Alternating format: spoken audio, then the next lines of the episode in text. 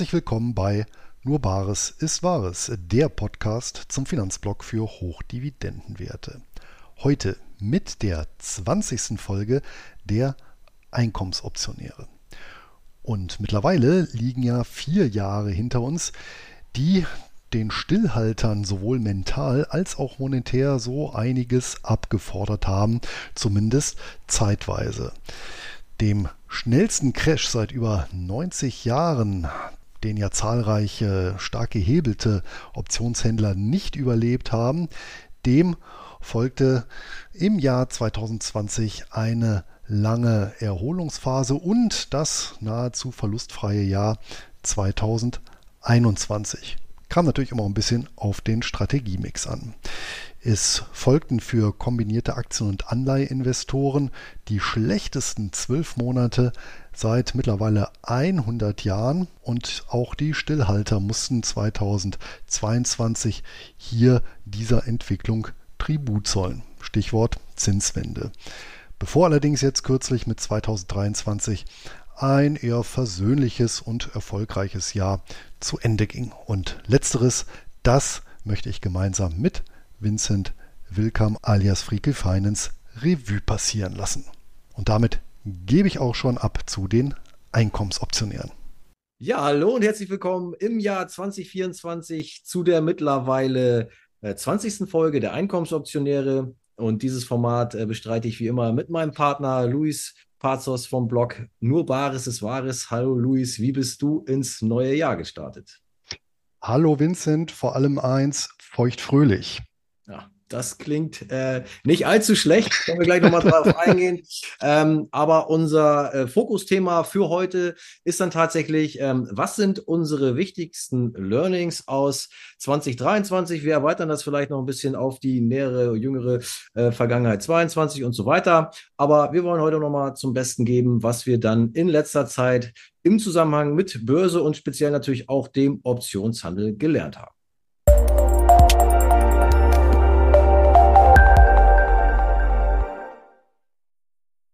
Wie bist du denn überhaupt ins neue Jahr gekommen? Ganz gemütlich auf der Couch. Ich mag das äh, seit einigen Jahren wirklich so, äh, auch wirklich ganz gerne, ohne große Feierlichkeiten. Äh, man kennt das ja vielleicht so in den großen Städten. Das ist ja mehr Geschiebe und Gehaue. Man muss Angst haben, dass man da noch von Böllern verletzt wird und so weiter. Das heißt, ähm, ja, ganz gemütlich auf der Couch, ein bisschen hier äh, Wachsgießen gemacht und so weiter und dann eben äh, nach Mitternacht raus auf die Straße, wo es dann äh, nicht ganz so äh, eng gedrängt ist wie an den Hotspots und äh, ja, ein bisschen Feuerwerk genossen und das war es dann auch schon. Man hat ja ansonsten genug Stress, da muss ich mir dann da äh, nicht auch noch so einen Silvester-Party-Stress geben.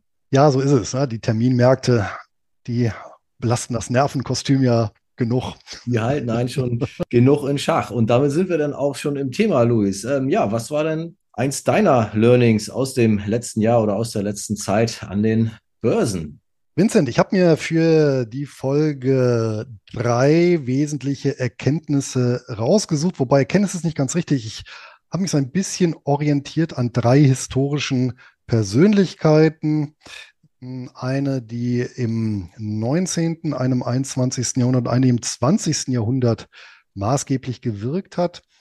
Und das erste Learning, das äh, habe ich angelehnt an André Costolani, der legendäre Investor des 20. Jahrhunderts. Und der hat ja viele, viele Zitate geäußert oder sind ja notiert von ihm. Und eins lautet, dass an der Börse 2 plus 2 niemals 4 ist, sondern 5 minus 1. Und da muss ich tatsächlich daran denken, als ich das Jahr 2023 insbesondere im Vergleich zu 2022 und 2021 ausgewertet habe und hier auch nochmal die Kapitalkurve mir angeschaut habe, die natürlich von der Tendenz her von links unten nach rechts oben geht, allerdings eben 2022 doch sehr zäh verlaufen ist, fast seitwärts mit mehreren Einbrüchen. Ich habe nochmal nachgeguckt, was die Ertragslage im Optionsdepot 2022 angeht. Da waren tatsächlich vier Monate rot, das heißt Verlustmonate und acht positiv. Jetzt nur zum Vergleich. Im Jahr 2000 2023 war es lediglich ein Verlustmonat und elf Gewinnmonate.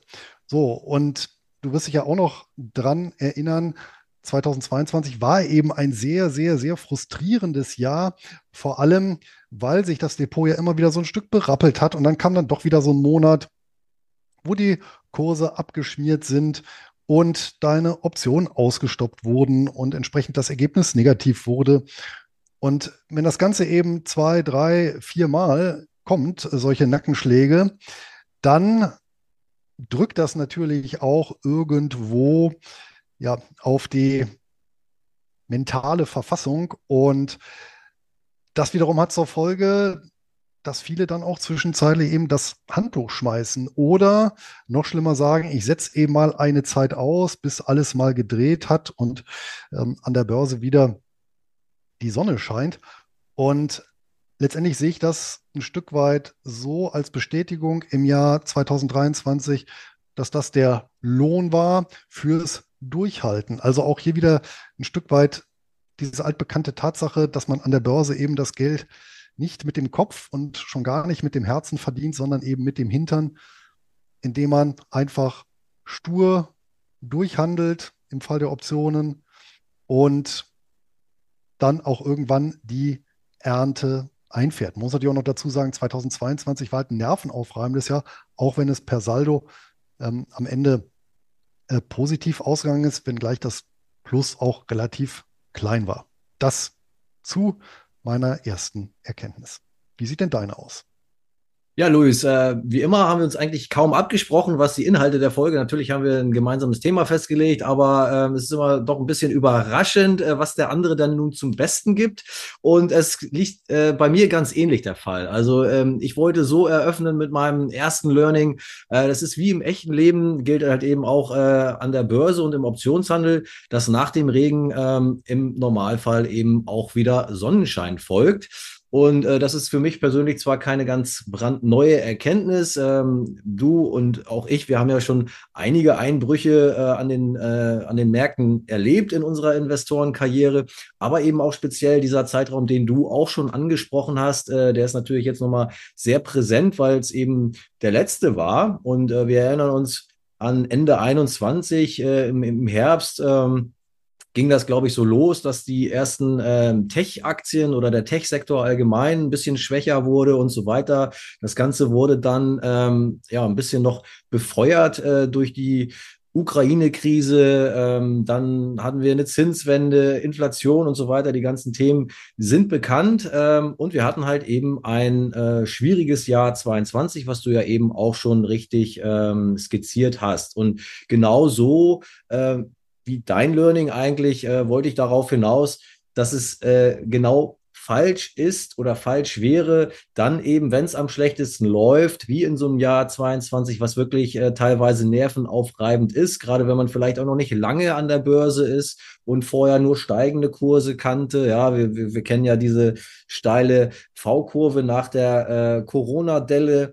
Ähm, da kannte man vielleicht nur stark steigende Kurse. Und wenn man da in so einer Phase an die Börse kommt oder mit dem Optionshandel gestartet hat und dann so ein Jahr hat wie 22, dann kann das sehr, sehr nervenaufreibend für einen sein. Und es kann eben dazu führen, dass man ähm, die Börse, den Optionshandel, ähm, Investments jeglicher Art bleiben lässt, weil das, ähm, ja, weil einen das ein bisschen mental kaputt gemacht hat. Und ähm, da möchte ich einfach nochmal darauf hinweisen, dass das äh, mitunter ein großer Fehler sein kann oder im Normalfall eben auch ist, weil die Erkenntnis ist, dass ähm, nach solchen Einbrüchen eben auch wieder Erholung kommt. Wir wissen oft nicht, wie lange eine solche Durststrecke geht. Ähm, aber es ist oft so, dass dann eben irgendwann die Erholung kommt. Und wir konnten jetzt eben im letzten Jahr, auf das wir uns ja hauptsächlich auch beziehen, dann eine solche Erholung erkennen. Und äh, du hast es so schön gesagt, das war dann der Lohn, wenn man investiert geblieben ist oder bei seinen Strategien geblieben ist, den, ähm, den Börsenhandel oder den Optionshandel weiter betrieben hat, dann konnte man eben auch wieder äh, den Lohn ernten. Und äh, da gibt es ja auch gewisse Statistiken. Ähm, es sind auch alte Hüte im Grunde genommen, aber ähm, ich finde, es ist sehr, sehr aussagekräftig, wenn man nämlich ähm, die paar Bös besten Börsentage äh, über einen längeren Zeitraum nicht investiert ist, dann verliert man oder äh, nimmt man eben eine, eine sehr große äh, ähm, Prozentzahl der Performance nicht mit. Äh, ich habe da mal so eine Statistik noch mal kurz hier mir rausgesucht und zwar zum Beispiel über die letzten 30 Jahre. Wenn man da ähm, ununterbrochen äh, investiert geblieben ist, dann sind aus 10.000 Dollar zum Beispiel 158.000 Dollar geworden ja, auf dem breiten Markt S&P 500. Wenn man jetzt aber davon in den letzten 30 Jahren die besten zehn Tage nur verpasst hätte, also wir reden hier wirklich nur von zehn Tagen, die man nicht investiert gewesen wäre, und zwar an den besten zehn Tagen, dann hätte man 54 Prozent weniger verdient, als wenn man eben durchgängig investiert gewesen wäre. Also statt 158.000 wären es dann nur 73.000 gewesen. Hätte man die 20 besten Tage äh, verpasst, dann hätte das schon den Effekt gehabt, dass man 73 Prozent weniger als bei der durchgängigen Investition verdient hätte an Rendite. Und wenn man die 30 besten Tage in den letzten 30 Jahren verpasst hätte, dann wären das 83 Prozent weniger gewesen. Und das ist ein ganz klarer Beleg dafür, dass es sich wirklich lohnt, investiert zu bleiben. Sicherlich kann man Nuancen seiner äh, Investitionen, ähm, seiner Tätigkeiten an der Börse überdenken und auch anpassen. Aber es geht eben im Großen und Ganzen darum, finde ich, ähm, grundsätzlich dabei zu bleiben und nicht in einer Phase, äh, wo, wo man eben wirklich ähm, am Boden ist oder wo die Börsen am Boden sind, das Handtuch zu werfen und das Ganze bleiben zu lassen. Das ist ähm, wahrscheinlich eine der schlechtesten Ideen, wie wir eben unter anderem auch an dieser Statistik sehen können und wie wir eben auch an unseren persönlichen Ergebnissen, du hast der Dein schon angesprochen, bei mir ist es ganz ähnlich. Ja, 22 war für mich kein glorreiches Jahr, 23 dafür umso besser. Und äh, ich hätte 23 nichts mitnehmen können, wenn ich äh, 22 frustriert den Kopf in den Börsensand gesteckt hätte, Luis. Ja. Ich, also da wieder unabgesprochen recht ähnliche ähm, ja, Learnings, die wir da zum Besten geben. Ich hoffe, das hat sich jetzt nicht zu sehr gedoppelt, aber ich bin schon ganz gespannt, was du als zweite Persönlichkeit und als zweites Learning zum Besten gibst. Die zweite Persönlichkeit, die hat sportlich Schlagzeilen im 20. Jahrhundert gemacht, in den Medien allerdings mehr im 21. Jahrhundert. Und das ist Boris Becker. Und der hat mal einen ganz wichtigen Satz gesagt, ich vermute bezogen aufs Tennis, nämlich gewonnen und verloren wird zwischen den Ohren. Und das ist auch so ein Satz, da muss ich dieses Jahr auch immer wieder dran denken, geht ein bisschen in den ersten Punkt über, weil auch hier der Kontrast 2022, 2023 eben sehr auffällig ist. Denn im Gegensatz zum klassischen Aktionär haben wir ja als Optionshändler einen, wie ich finde, großen Nachteil, nämlich wir müssen ja zwangsläufig einmal am Tag oder zumindest mehr, mehrfach in der Woche, je nachdem, was für Strategien wir fahren, auf die Kurstafel gucken. Das heißt, wir setzen uns, deswegen kann ich auch verstehen, dass du ein schönes, ruhiges Silvester verbringst, im Prinzip mehrere Stunden pro Tag dem mentalen Stress aus, den potenziell so eine Kurstafel mit sich bringt. Und der kommt ja nicht nur bei roten Zahlen, sondern ja auch bei grünen Zahlen. Du wirst mir ja vielleicht äh, bestätigen können, Vincent, dass nichts schwieriger ist, als bei einer Strategie, wo du jetzt schon mehrfach hintereinander ausgestoppt wurdest, einen neuen Trade zu setzen, ja, oder wo du zum Beispiel pausiert hast, weil es schlecht gelaufen ist und nach Regelwerk beispielsweise Börsenampel eine Zeit lang ausgesetzt hast, wieder zu starten. Warum? Weil natürlich schon irgendwo so ein bisschen die Verlustangst ja, innen drin rumort. Und das andere Schwierige ist umgekehrt, wenn der Trend mal für dich läuft, nicht größenwahnsinnig zu werden und vor lauter Gier dann zu sagen, naja, ich habe mir zwar eine Margin, Margin Limit gesetzt, aber jetzt läuft ja alles gut. Da kann man die Position auch mal ein bisschen vergrößern. Und das ist eigentlich so diese Erkenntnis, das ist wirklich ganz, ganz entscheidend, auf genau diese Schlüsselgröße ankommt, nämlich die Disziplin. Also Disziplin in schlechten Zeiten genau die Regeln durchzuziehen, die Disziplin aber auch in guten Zeiten die, diese Regeln genauso durchzuziehen und nicht in den Angstbereich oder in den Gierbereich abzukippen, hm, weil diese Pfade dann natürlich regelmäßig zum Überreißen führen und dann passiert im schlimmsten Fall genau das, wovon dich eben nie wieder erholst. Das ist dann der Ruin. Also sprich, dass so ein Depot ausgelöscht wird. Das haben wir dann auch zigmal äh, erwähnt, beispielsweise im Zuge des Shutdown-Crashs im Jahr 2020, wo die ganzen überhebelten Depots eben ja nicht nur abgeraucht sind, sondern eben ausgelöscht wurden, weil dann eben der Margin Call kam. Aber wie gesagt, umgekehrt auch, so schwierig das Jahr 2022 war, weil es eben in Anführungsstrichen eher angstbesetzt war, ja, so gefährlich war eben auch 2023, weil es eben gierbesetzt war, weil eben hier natürlich gerade das letzte Quartal ja dazu verführt oder verführen konnte, zu sagen, naja, ich erhöhe, jetzt haben wir Jahresendrallye, danach, äh, das ist ja der, der, der Indikator für 2024, da geht es gnadenlos so weiter und dann dementsprechend einfach mal äh, die Positionsgrößen erhöhe oder noch mehr äh, Positionen eröffne, weil was kann schon schiefgehen. Und ähm, in dem Zuge ähm, auch wichtig, eben demütig bleiben ein Stück weit und sich freuen, auch durchaus über Rekordmonate. Und Vincent, was du eben gesagt hast, dass ja häufig ein relativ geringer Zeitraum ist, wo ähm, hohe Gewinne anfallen, hm, ein Stück weit, also auch wenn das natürlich im Optionshandel etwas gleichmäßiger ist, aber wenn man mal schaut, ähm, wahrscheinlich war es bei dir ja auch so, dass zum Beispiel der November und der Dezember äh, rekordverdächtige äh, Monate waren, was die Prämieneinnahmen äh, einging. Insbesondere der November. Der November war bei mir der Allzeitspitzenmonat wo es auch von den Prämieneinnahmen hier schon in den fünfstelligen Bereich reinging. Ja, ähm, aber gerade bei solchen Rekordmonaten wieder Punkt Disziplin, ähm, sich nicht zu sehr freuen. Ja, der, der Herr gibt's, der Herr nimmt's. Ähm, und ähm, vor dem Hintergrund äh, demütig bleiben, das Regelwerk weiter durchziehen und ähm, sich dann auch über Verluste dementsprechend nicht ärgern und den den Markt, in Anführungsstrichen, also die Kurse eben auch nicht persönlich nehmen. Ja, ich glaube, es gibt niemanden da draußen in der Welt, der es ja, gezielt äh, auf einen selber abgesehen hat. Also das Ganze wirklich entpersonalisieren und Disziplin walten lassen. Das ist so meine zweite Erkenntnis. Ja, vielen Dank. Äh, da sind wir nochmal bei Boris Becker gewesen. Sehr schön, sehr interessant. Ja, bei mir äh, zweite und äh, dritte Geschichte vielleicht so ein bisschen zusammenhängt. Vielleicht sind es auch nur zweieinhalb. Ich starte einfach mal rein. Und zwar zum einen möchte ich sagen, dass nicht jede neue Strategie, die von der Community, also bei uns in der Optionsbubble gehypt wird, muss für einen persönlich passen.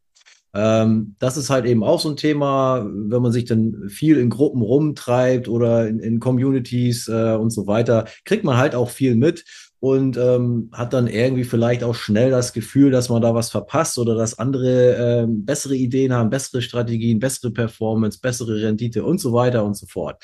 Ähm, was hat das Ganze mit mir zu tun? Ich habe mich irgendwann auch ähm, dabei erwischt, nicht mehr meinen ursprünglichen Plan, was Optionen angeht, ähm, umzusetzen oder diesen Pfad der eigentlichen ursprünglichen Tugend äh, ein Stück weit äh, verlassen zu haben. Und zwar möchte ich darauf hinaus, dass ich dann in dieser gewissen Phase, die äh, dann eben zum Beispiel äh, nach der äh, vorhin auch schon angesprochenen Corona-Delle ähm, einsetzte, wo speziell auch diese Tech-Aktien ähm, sehr stark performten.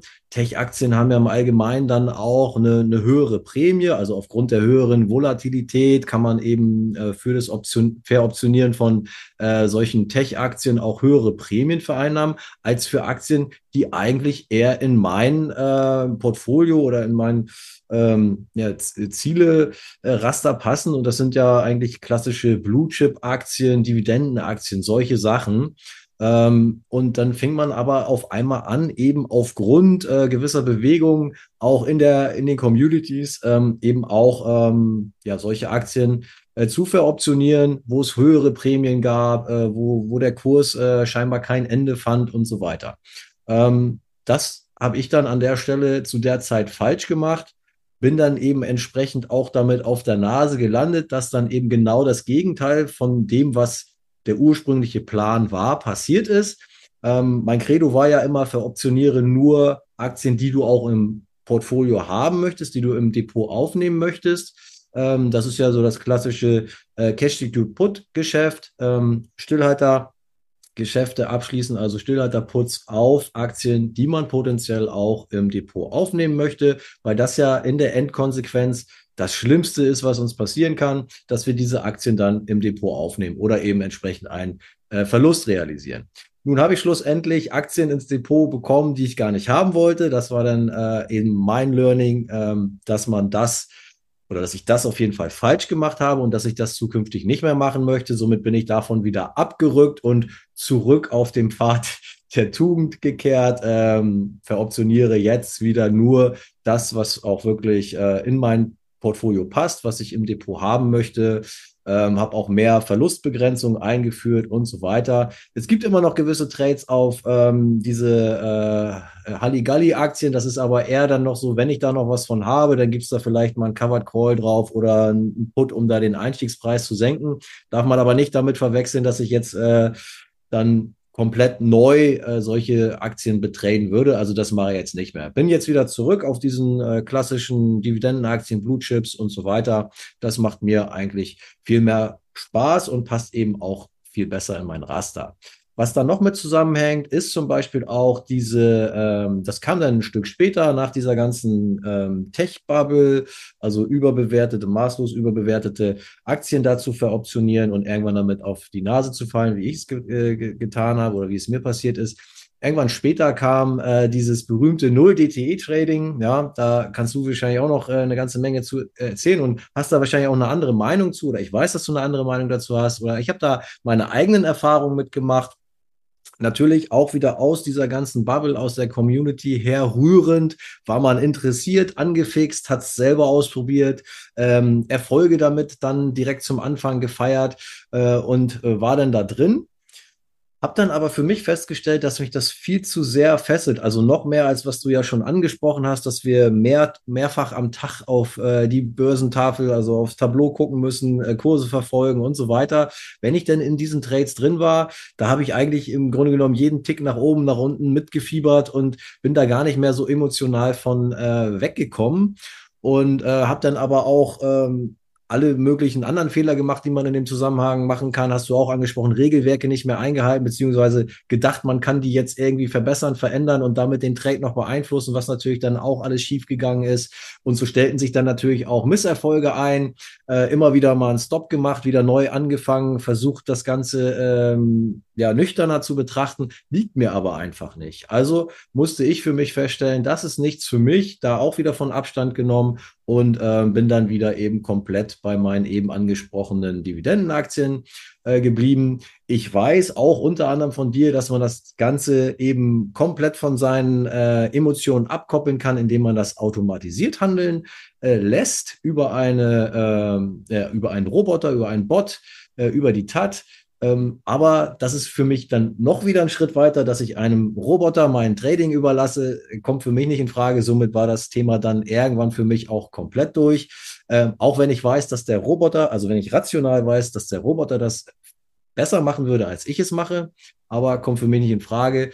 Äh, von daher mache ich wieder das, wo ich Lust zu habe, was mir Spaß macht, mit allen äh, Erfolgen, Misserfolgen, Einbuchungen, mit denen ich dann eben aber auch leben kann, weil es Aktien sind, ähm, die ich gerne im Depot hätte. Äh, also bin ich jetzt eigentlich wieder thematisch und strategisch dort, äh, wo ich mal mit angefangen habe im Optionshandel. Und das tut mir einfach emotional gut, äh, liegt mir besser. Und das ist eben äh, mein zweites oder drittes Learning, dass man dann eben gucken muss, was zu einem persönlich passt dass man nicht zu sehr auf andere schauen sollte, ähm, weder was die Renditen noch was die Strategien, die da gehandelt werden, äh, angeht. Inspiration ist okay, man findet da auch, auch dadurch sicherlich so ein Stück weit seinen Weg, aber man muss nicht alles mitmachen und nicht alles gut finden, was für andere passt. Und äh, es muss ein eben oder für einen individuell passen.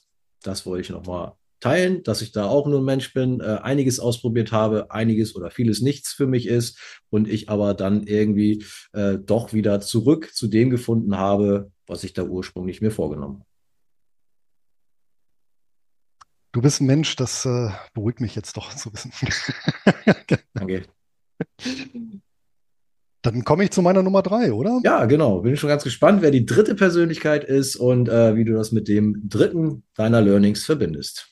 Ja, der Mann fällt ein bisschen aus dem Rahmen, denn ich war so ein bisschen auf der Suche, naja, wen könnte man da ranziehen? Wer wäre von seiner mentalen Verfassung her tatsächlich ein guter Optionshändler? Und dieser Mann hat in seinem Leben mit Sicherheit nie eine Option gehandelt. Ich äh, habe diesen Fall bei einem Vortrag auch zuletzt äh, Ende letzten Jahres erwähnt, aber weil der Mann so gut passt, möchte ich ihn auch nochmal hier erwähnen. Und zwar drauf gestoßen bin ich, als ich, das war auch im Dezember, mit meiner Frau im Film, in der Neuverfilmung von Napoleon war. Von Ridley Scott mit äh, Joaquin Phoenix in der Hauptrolle als Napoleon. Der Film selber ist meiner Meinung nach bescheiden und ähm, vor allem sehr, sehr episodenhaft.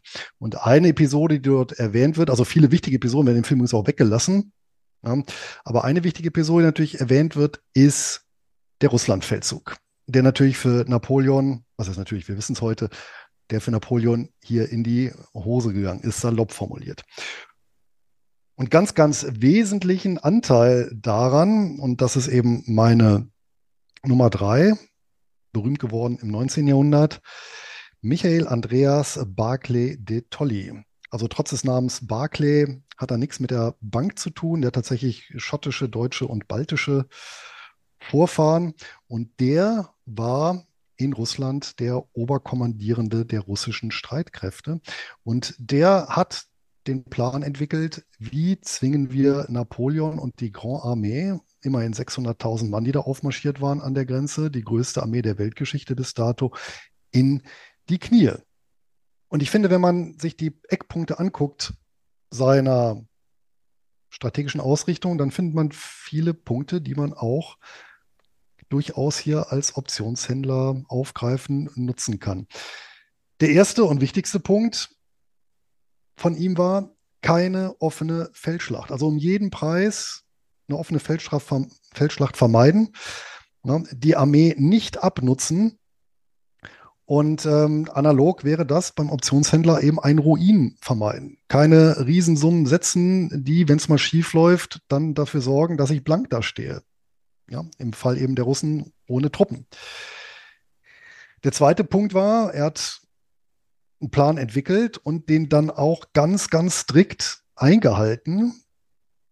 Auch in den Momenten, wo eben hohe Opfer erbracht wurden, beispielsweise wurde Smolensk aufgegeben als Großstadt und angezündet, ebenso dann später Moskau.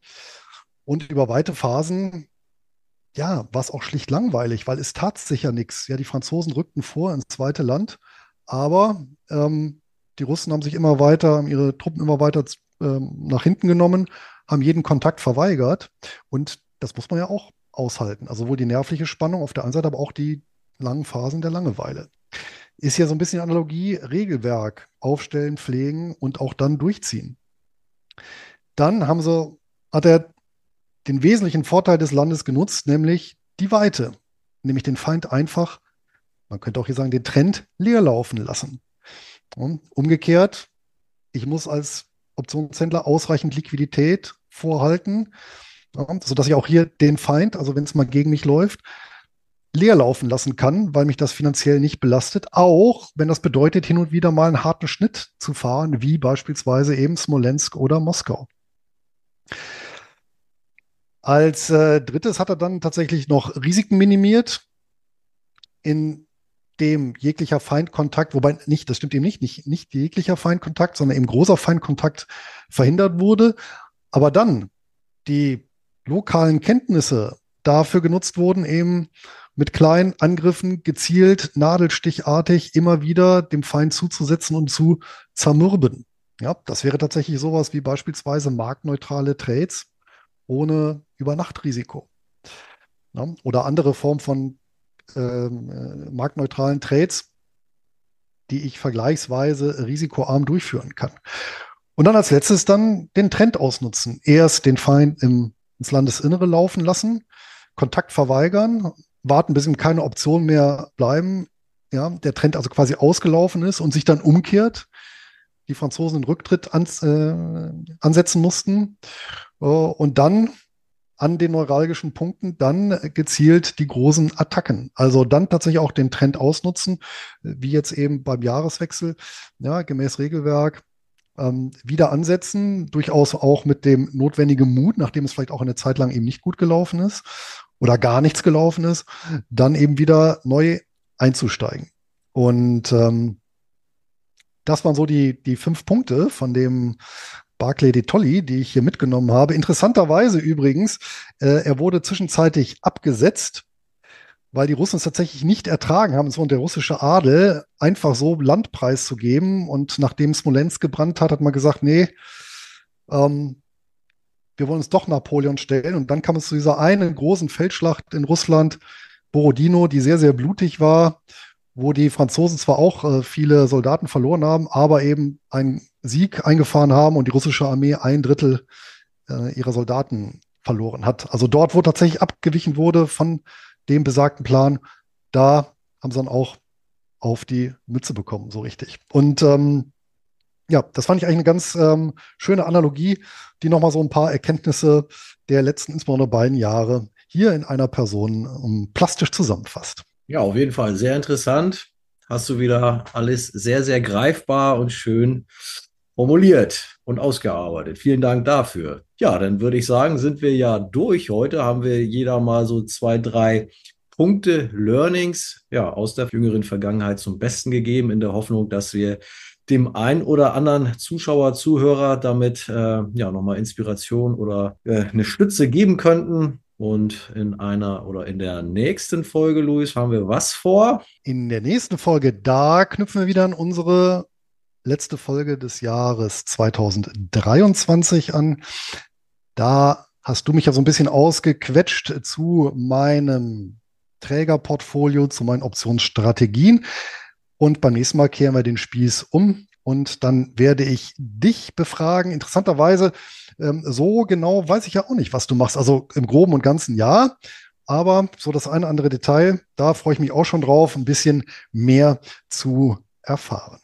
Ganz genau, das soll so sein. Das ist ja ursprünglich eine Zuschauerfrage gewesen unter einem unserer Videos und da gehen wir dann jetzt nochmal den Part an, der mich betrifft. Ähm, wer deine Antworten zu diesem ganzen Thema sehen möchte, kann, wie gesagt, unsere vorangegangene Folge dann nochmal anhören, anschauen. Und da greifen wir dann beim nächsten Mal an dieser Stelle wieder an. Luis, vielen Dank. Bis dahin eine gute Zeit. Bleib gesund. Komm gut durch den Winter. Wir haben tatsächlich auch mal ein bisschen Schnee, der liegen bleibt. Äh, vielleicht kann man das in der einen oder anderen Form genießen.